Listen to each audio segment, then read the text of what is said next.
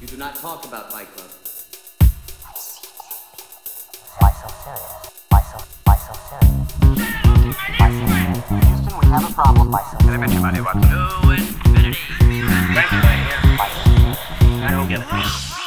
Fala, meus caríssimos ouvintes, Lucas Toffoli de novo na maratona do Oscar, acompanhado de Vitor Bussolini, correndo sempre ao lado do meu parceiro nessa maratona do Oscar. Será que a gente chega vivo lá? Cansados Cara. com certeza. Queremos chegar vivos e queremos acertar também. Queremos que nossos desejos se realizem. Essa é a verdade. A gente está fazendo diferente até esse ano. Não estamos fazendo quem eu acho que ganha e quem eu quero. Quem a gente acha é sempre a mesma pessoa, sempre baseado nas indicações dos outros, das outras premiações, né, nas, nos vencedores das outras premiações.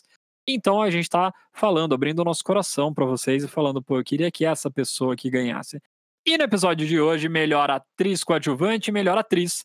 A gente vai falar dessas duas categorias, que também, cara, se do melhor ator tava difícil, aqui também não tá fácil não, cara. O Oscar teve aí umas indicaçõezinhas cabreiras, velho. É difícil, cara. Pra mim, pelo menos eu tô olhando as categorias, eu sempre acho que dois ou três mereciam e eu falo, pô, não dá. Como fazer mais umas premiações, segundo lugar, ganhar uma medalhinha. Na minha humilde opinião, essas duas categorias de atriz coadjuvante e a melhor atriz são as duas melhores dessa edição, mano. Não tem, não tem uma pessoa ali que você fala, é, não sei. Todas estão muito boas, todas são trabalhos incríveis. E já começando a falar do coadjuvante, uma coisa para se ficar atento esse ano é a atriz Glenn Close tá numa pira muito parecida com o que o nosso Leonardo DiCaprio tava que é, ela teve grandes atuações a carreira inteira, fantásticas, várias indicações ao Oscar, só que ela nunca ganhou um Oscar. Ela sempre é, perdeu por outra atuação, que caiu no mesmo, na mesma edição e tal. A última vez que isso, que isso aconteceu foi muito recentemente e quem ganhou em cima dela foi. A gente fala em cima dela porque fica todo mundo na angústia dela finalmente ganhar o Oscar, igual o Leonardo DiCaprio, mas a gente não tira o mérito do, do outro profissional que venceu, igual quando. é, que a gente já citou várias vezes, igual quando o McGonagall ganhou em cima do DiCaprio, só que ele ganhou com um clube de compras Dallas que. Você entendeu o que eu tô falando, certo? Então, esse ano, as duas, a Glenn Close e a Olivia Colman, estão na mesma categoria de atriz coadjuvante. A Glenn com Era Uma Vez Um Sonho, que é um filme olha, olha só, olha só como definir um filme inteiro numa onomatopeia aqui criada pelo Vitor. É, é, eu tô sendo sincero com você, cara. Sincero com todo mundo. É um filme que não, que não, não perca seu tempo vendo, a não ser que você queira ver por causa da atuação dela, que tá fantástica. E a Olivia Colman tá pelo meu pai, que eu sei que o Lucas vai querer falar dele, dela. Cara, Meu Pai foi um filme que veio do nada. É aqueles famosos filmes que eu fico puto. Quem tá ouvindo a gente desde o comecinho vai lembrar que eu falo, que eu falei nos episódios do Oscar passado, assim, cara, o Oscar sempre vem com uns filmes que nem estreou em nenhum lugar, do nada. Aí esse filme vai em umas puta categoria nada a ver, e eu sempre fico puto com esses filmes. Quando eu vi o Meu Pai, que não foi indicado em nada de Globo de Ouro, essas outras paradas, o BAFTA até foi, né, mas nos outros não tinha aparecido, eu falei, mano, que bosta, né? Mais um filme, melhor filme ainda. Só que eu gostei muito do filme e o tanto que eu gostei do filme passa pelo Anthony Hopkins, que a gente falou no episódio passado, mas passa também pela Olivia Colman, que, cara, segura o rojão. Eu tenho uma raiva dela que eu descobri de onde veio conversando com meu pai, porque ela é a mãe da Fleabag. Todo mundo sabe que eu amo a Fleabag, a série Fleabag. E ela é a mãe, não, desculpa, perdão, falei bosta, né? Ela é a madrasta, exatamente a pessoa ruim ali que antagoniza com ela dentro da casa do pai dela. E, cara, é por isso que eu tenho ranço dela. Porque eu já olhei, assisti o The Crown, a Olivia Colman tá lá, a Rainha Elizabeth, eu falo, cara, tem alguma coisa nela que eu não gosto. E, e o que eu não gosto é que ela é madrasta da Fleabag. Olha só como a nossa mente é. Mas realmente tem que tirar o chapéu na atuação dela nesse filme. Ela, junto com o Anthony Hopkins ali, dão os braços e, cara, destroem corações. A atuação dela é muito convincente. Muito. Você consegue se colocar no lugar da personagem tranquilamente com qualquer pessoa que você já conheceu, que vai ficando mais idosa, que vai tendo problemas ou de memória ou de comportamento. Então, e o desespero, né? As coisas que ela tem que ouvir, as barbaridades que o, que o pai dela acaba falando, e ela tem que aceitar, e o jeito que ela coloca ele como prioridade na vida dela, é muito legal e é muito bem feita a atuação dela. Então, com certeza, a indicação é merecida para a tristeza da Glenn Close, que talvez possa ter uma disputa ali com ela, mas ela também não é nem a minha favorita aqui. Olha só o trocadilho, ó, a favorita. ela nem é minha favorita aqui nessa categoria. Vou puxar quem é minha favorita, tá? Não vou nem fazer mistério. Maria Balakova, por Borá 2, a fita de cinema seguinte. Sacha Baron Cohen já achei foda no Borá 2, porque é inacreditável que esse cara conseguiu fazer um segundo filme, né? Porque antes ninguém conhecia o cara, beleza, dava para fazer umas coisas. Mas agora ele ficou se disfarçando para conseguir fazer e conseguiu colocar isso na história do filme. Então não parece que ele fez isso porque ele tinha que se disfarçar. Parece que é por causa da história do filme mesmo, daquele repórter. E é muito foda, mano, porque tem muita cena desse filme que é com, com pessoas que não são atores nem atrizes, né? É a reação real das pessoas. E duas cenas, vou até comentar uma do, do Sasha, que é quando ele tá naquela cabana. Quem assistiu sabe aquela conversa dele com aqueles dois caras na cabana. É uma coisa digna de Oscar mesmo, porque, cara, é inacreditável, apesar da gente também aqui no Brazuca não ter muita gente muito diferente daqueles caras e daqueles pensamentos, mas a Maria Bakalova também destrói, cara, ela vai muito bem, é muito emocionante até a cena que ela tem com aquela pessoa que leva ela no centro cirúrgico e a pessoa super se comove mesmo, fala, cara, como que você vai fazer? Você tem que ser você, você tem que se amar. E o jeito que ela vai reagindo aquilo não é nem o caricato de vou entregar que isso é uma palhaçada, ela tem se emocionado de verdade ali também. E não só por essa cena, né? Ter, ter essa sagacidade, cara, de pensamento rápido, de como agir diante das risadas, numa situação que é um é pensada, mas não é premeditada, né? Você não sabe exatamente como as pessoas vão reagir. E isso eu acho fantástico. Isso acontece tanto para Maria Bakalova quanto para o Sasha, mas eu quis dar o destaque nela porque é ela que está concorrendo nessa categoria. É. Então, eu, ela é minha favorita para essa categoria, hein? Vou arriscar dizer, tendo Amanda Seyfried por Mank, tendo ela na categoria, todo mundo sabe também da minha queda pela Amanda Seyfried, mas Mank, Mank tá fazendo hora extra nessas premiações, né? vamos falar a verdade. Não, o filme não favoreceu as atuações, né? Concordo. E outra coisa que eu concordo com você, depois de, de trazer é, a grande trama de Olivia Colman e Glenn Close, eu re revelo também que elas não são minhas preferidas nessa categoria.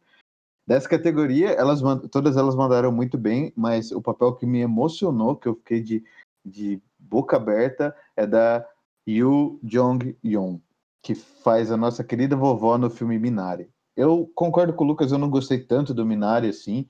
É, eu gostei um pouco mais que ele, na verdade, e o, o, motivo principal é a atuação dessa, dessa atriz. Ela ganhou o BAFTA e o prêmio dos sindicatos, mas é, mesmo assim é uma categoria difícil para ela, mas eu quero muito que ela ganhe, cara, porque ela faz, além dela fazer uma avó nada convencional e mandar muito bem nessa, nesses pequenos costumes de vó. Você sabe como são as vós, né? Ela tem manias, qualquer pessoa idosa, na verdade. Mas tem aquelas manias, tem aquele carinho com os netos e tem aquela, é, vamos dizer assim, distância da, da realidade que toda pessoa idosa tem, no bom sentido. Ela também faz, depois que, eu não vou dar spoiler, mas depois que o personagem dela passa por uma certa situação, ela também faz essa personagem numa outra versão dela mesma, vamos dizer assim. Então são acaba sendo é, duas partes muito distintas da mesma personagem, ela manda e manda muito bem nas duas. Então eu fiquei surpreendido, fiquei muito emocionado e eu queria muito que ela ganhasse essa categoria, eu ficaria muito feliz. É, se tem alguma do filme Minari ou Minari, eu nunca sei. Eu fiquei tentando ouvir como eles pronunciavam, mas parecia que também ali no filme tem hora que eu vi Minari e tem hora que eu vi Minari. Então a gente vai falar dos dois jeitos aqui mesmo.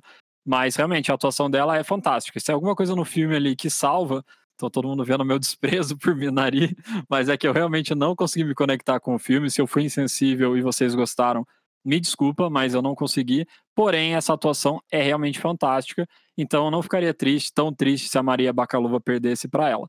E as outras que estão ali realmente tem esse embate. A Glenn Close tem a, o fato que ela ganhou Framboesa de Ouro, que é o pior atuação, e é pelo mesmo papel. Isso é muito bizarro, aconteceu algumas vezes você pesquisar aí no, no Google, você vai ver algumas vezes que isso aconteceu. Mas eu acho que, cara, por, por realmente do que a gente falou aqui, eu acho que a Maria e a Yu Jung aí, elas estão na nossa preferência e eu também acho que elas vão aparecer como vencedoras, cara. E a Amanda Seyfried tá pela cota de Mank, porque todo mundo ficou com dó do David Fincher e falou, mano, vamos botar a premiação, vamos dar 10 indicações ao Globo de Ouro. Não ganhou nada, nada, nenhuma. E nem merecia ganhar também, olha lá, né? Mas não estamos aqui para falar mal de Mank, porque se você quiser, tem um episódio inteirinho só falando mal de Mank. Olha só, se você ficou puto na hora que você assistiu esse filme, você tem como compartilhar isso com a gente e ir lá ouvir o nosso episódio de Mank. Dito isso, vamos para a categoria de melhor atriz. E essa aqui também, meu amigo, tá uma apelação aqui de tudo quanto é lado. Tem, tem uns anos que dá dó, né, cara? Tem uns anos que você fala, igual você tava falando do Leonardo DiCaprio. Tinha uns anos que você fala, mano, ele vai ganhar puta, se fosse vários outros anos ele tinha ganho, mas não, uhum. veio o Matthew McGonaghy raquítico aqui ganhar dele. Então, tipo, sempre tem essas coisas e essa melhor atriz, eu achei que a categoria tá pesada e o meu voto também é não convencional, hein? Já vou deixando o mistério no ar, mas pode começar a falar, Vitor. Tá, vamos começar então pela Andra Day, que eu não vi o filme, Lucas também, então foi mal. A gente não vai poder comentar nada sobre a atuação dela, mas passando para a próxima, Viola Davis, que fez a voz suprema do blues, também no filme junto com o Chadwick.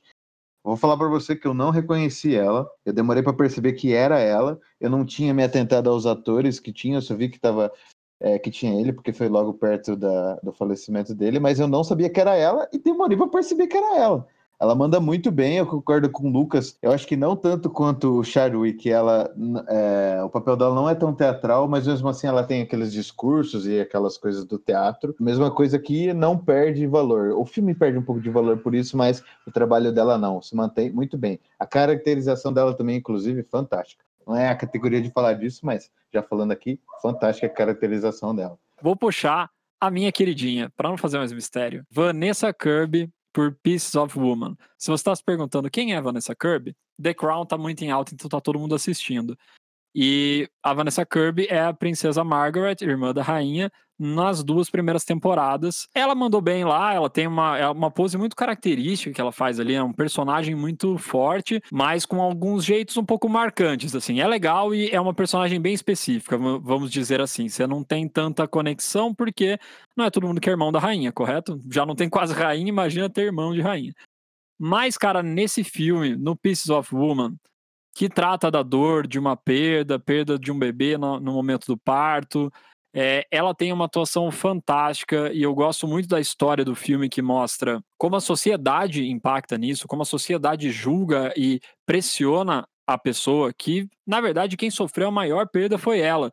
E como ela tem que segurar o BO de todo mundo. Ela tem que segurar o marido dela, que é escrotaço. E olha só, o Shia LaBeouf que fez o marido. Então... Nem atuou nesse filme. Nem atuou, o cara foi ele mesmo.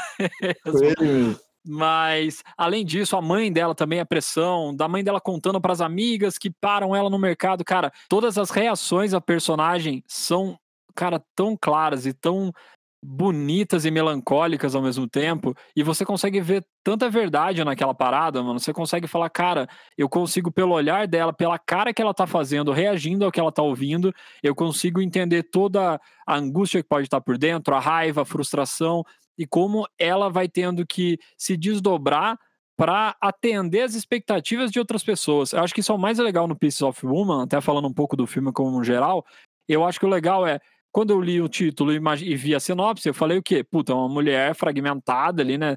Pela perda do bebê, mas que vai ter que. Que ela vai, sei lá, mano, as pessoas vão ter que ir erguendo ela aos poucos, aos pedaços. Foi isso que eu pensei. E na verdade é exatamente o contrário. Ela ela é a pessoa que lida melhor com a perda e ela vai se reconstruindo sozinha e ainda aguentando o peso dos outros e tudo isso numa atuação fantástica que passa todas as emoções que você precisa sentir e saber e ela consegue fazer isso, cara, com perfeição. Então, depois dessa super declaração, é a minha preferida na categoria desse ano porque, cara, eu achei é um papel muito humano. É, ela é um papel muito humano de uma coisa que uma perda que, a não ser quem é mãe e já teve essa perda, vai, vai se identificar, né? Mas fora isso, é muito difícil você imaginar. E eu acho que se eu conseguir imaginar alguma coisa, foi graças à atuação dela. Então foi muito foda. Tá sendo um paralelo com outra indicada, Carrie Mulligan, é, que faz a protagonista do filme Bela Vingança, né? Que é Promising Young Woman, Young Woman, na, na, no título original. São dois papéis importantíssimos que mostram a a, uma certa batalha da mulher com o papel que a sociedade impõe e espera dela. Então, são é, muito importante para que esses, esse tipo de personagem sejam trazidos à tona, né, para até para ajudar é, trazer essa discussão sobre o, a sociedade machista e todas essas coisas que a gente que a gente não, né, que as mulheres têm enfrentado cada vez desde sempre, vamos por assim. E nesse dentro desse filme a Carey Mulligan é parte de um é uma protagonista vingativa, né? Não dando spoiler nenhum, tá no nome do filme. Ela se aproveita de alguns clichês, né, que a gente sempre tem do, que, em filmes de personagens vingativos que geralmente são masculinos. Então ela dá essa cara feminina e essa é, essa versão, sabe? Ela coloca, ela mostra que esse papel, esse tipo de personagem não precisa ser sempre colocado em personagens masculinos. Então, uma atuação, além de ser uma boa atuação, ela é uma personagem muito fechada, mas mesmo assim você entende as angústias dela e você ela até te engana várias vezes no filme, você eu pelo menos caí em todas essas enganações que ela dá. E o mais legal da personagem dela é o jeito que ela consegue botar medo nos caras só pelo psicológico, né? Principalmente na primeira metade do filme, que, cara, é o jeito que ela fala, o olhar, é... e ela realmente intimida o cara. Os caras ficam intimidados e a gente aqui assistindo também fica intimidado. Então isso é uma força muito grande da atriz que consegue passar esse, essa sensação de ameaça constante. Isso é bem legal também da atuação dela nesse filme. E para fechar essa categoria, não menos importante, muito pelo contrário, talvez mais importante, Frances McDormand. O que falar da Frances, né, mano? Que já ganhou Oscar, prova filme atrás de filme que é uma atriz incrível ela ganhou o Oscar por três anúncios de um crime, mas eu lembro muito bem da, da atuação dela em Fargo. Ela mostra mostrando que ela tem esse leque né, de, de, de atuações em filmes com dimensões e não gêneros, mas propostas diferentes. Né? Esse filme ele é baseado, a personagem dela é baseada na, na moça que escreveu o livro. Né? O livro é baseado na história, na história real, e o personagem dela é baseado na moça. E Mano, ela carrega o filme inteiro nas costas. É só é só na, naquela vida dela, é só nas atuações dela, é só na relação dela. Isso que é, isso que é incrível. As coisas que acontecem são muito são pequenas. É, pequena é uma palavra pejorativa. É, o melhor dizendo é são, são coisas, são ações mundanas, comuns. E ela consegue trazer todas aquelas emoções, aquelas angústias tão eternizadas numa personagem que não fala, ela não fala o que ela tá se sentindo, entendeu? Ela só mostra, cara, ela tá, sei lá, lavando um prato e você entende pelo que ela tá passando, tá ligado? É esse esse nível de, de atuação assim, muito muito sublime, mano, muito bem, muito bonito de assistir. Para mim também esse é o ponto mais forte da atuação da Frances. Isso já acontece um pouco em Três Anúncios para um Crime. Ela também é uma personagem extremamente real, com, como você falou, ações ordinárias às vezes. E no Nomadland, é perfeita a sua análise, Vitor. Eu, eu, concordo 100% nesse sentido de que ela não fala tanta coisa. Ela não é uma pessoa que fala, tô triste, tô feliz, tô aquilo, quero isso, quero ir para lá, quero ir para cá. Ela não fala, cara. Basicamente, as ações dela vão mostrando o que, que ela pensa, o que, que ela sente, quais são as dores. Se ela fala alguma coisa muito mais pro final do filme, quando ela retoma ali na casa que ela já morou, ela consegue trazer uma atuação fantástica de transmitir emoções de uma maneira muito singela, mas muito verdadeira. E acho que é isso que, inclusive, torna ela uma das favoritas aí para receber esse Oscar de melhor atriz. Tá todo mundo já imaginando que seja ela que vai vencer. O próprio Nomadland tem sido muito indicado e vencido vários prêmios de melhor filme e de direção. E a Frances também tem muito, muita chance aí de vencer essa categoria e se vencer também aquilo que a gente falou, né? A gente tem uns preferidinhos, mas se ela vencer por essa atuação também, tá mais do que justo. Foi uma puta atuação que, como o Victor comentou também, carrega nas costas o filme. Então, uma das categorias mais difíceis de apontar, assim, eu acho que essas três últimas que a gente citou são as mais fortes, na minha opinião. Eu ficaria feliz com qualquer uma das três vencendo, eu acho que são três atuações que me tocaram, então essa vai sem preferida, vai de três preferidas essa. É isso aí. O que, que será que vai acontecer? Será que Nomadland é tão bom assim mesmo? A gente não falou tanto do filme ainda na categoria, mas você só vai saber se você continuar aqui com a gente nessa maratona do Oscar. E a gente se vê no próximo episódio falando de alguma outra categoria muito louca.